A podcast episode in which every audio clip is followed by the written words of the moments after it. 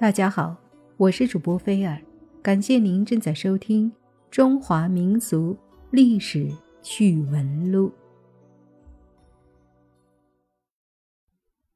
对于钟馗，我们大家不陌生了吧？在中国传统民间文化中，从来没有一个神仙能像钟馗这么全能，似乎哪里都能看到他的身影。春节的时候。钟馗是最受大家欢迎的门神，端午的时候，钟馗又变成了斩五毒的天师。在中国传统道教诸神中，钟馗是唯一一个万应之神。无论人们向他求什么，几乎都是有求必应的。但不管钟馗的身份再怎么千变万化，他最出名的能力。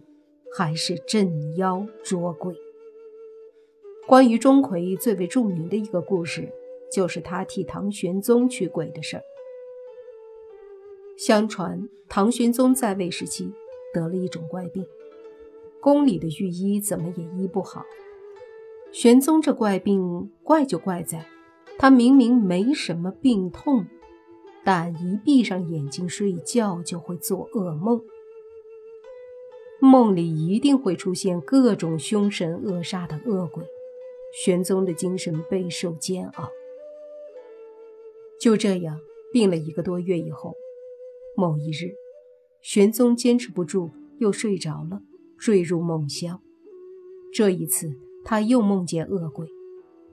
两只恶鬼在玄宗的皇宫内四处游荡，只要看见珍宝就抱走。他们偷了无数珍宝以后，竟然还将杨贵妃的一个绣香囊给拿走了。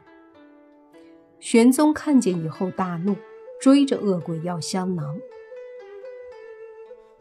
玄宗怎么也追不上恶鬼，就在这时，又冒出了一只长相丑陋的大鬼。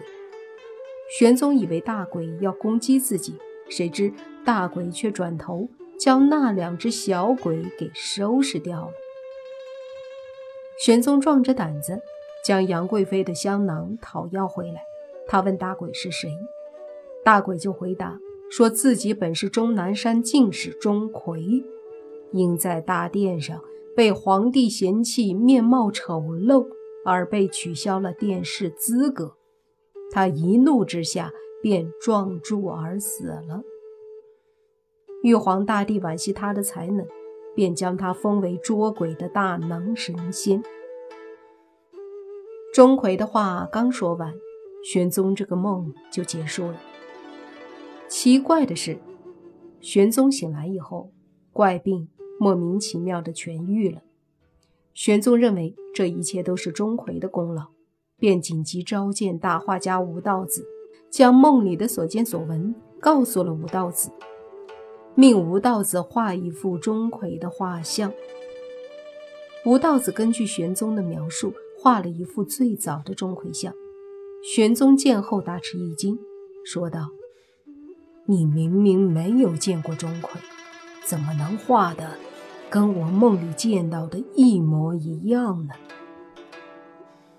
后来，玄宗便将吴道子的这幅钟馗像挂在皇宫里。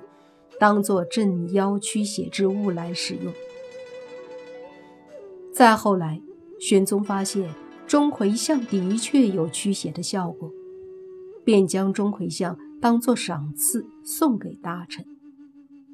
那时候，朝中文武百官几乎人人都有一副皇帝御赐的钟馗像。正所谓上有所好。下必甚之。玄宗如此崇信钟馗，钟馗在民间也就火了起来，人们都将他尊为驱鬼大神，钟馗的名声便越来越大，数千年来仍然很受欢迎。除了捉鬼之外，还有很多关于钟馗的事迹，其中钟馗嫁妹最为出名。民间也十分流行钟馗嫁妹的传说，说的是钟馗有个同乡好友，名唤杜平。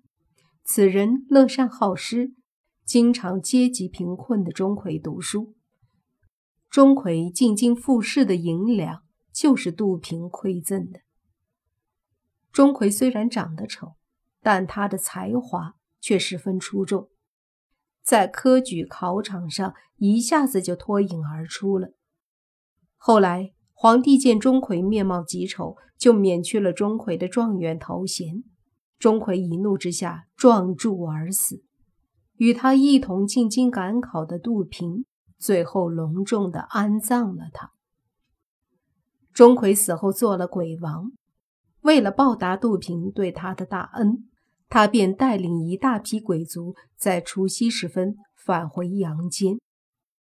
钟馗找到杜平，他感激杜平，还将妹妹嫁给了有情有义的杜平。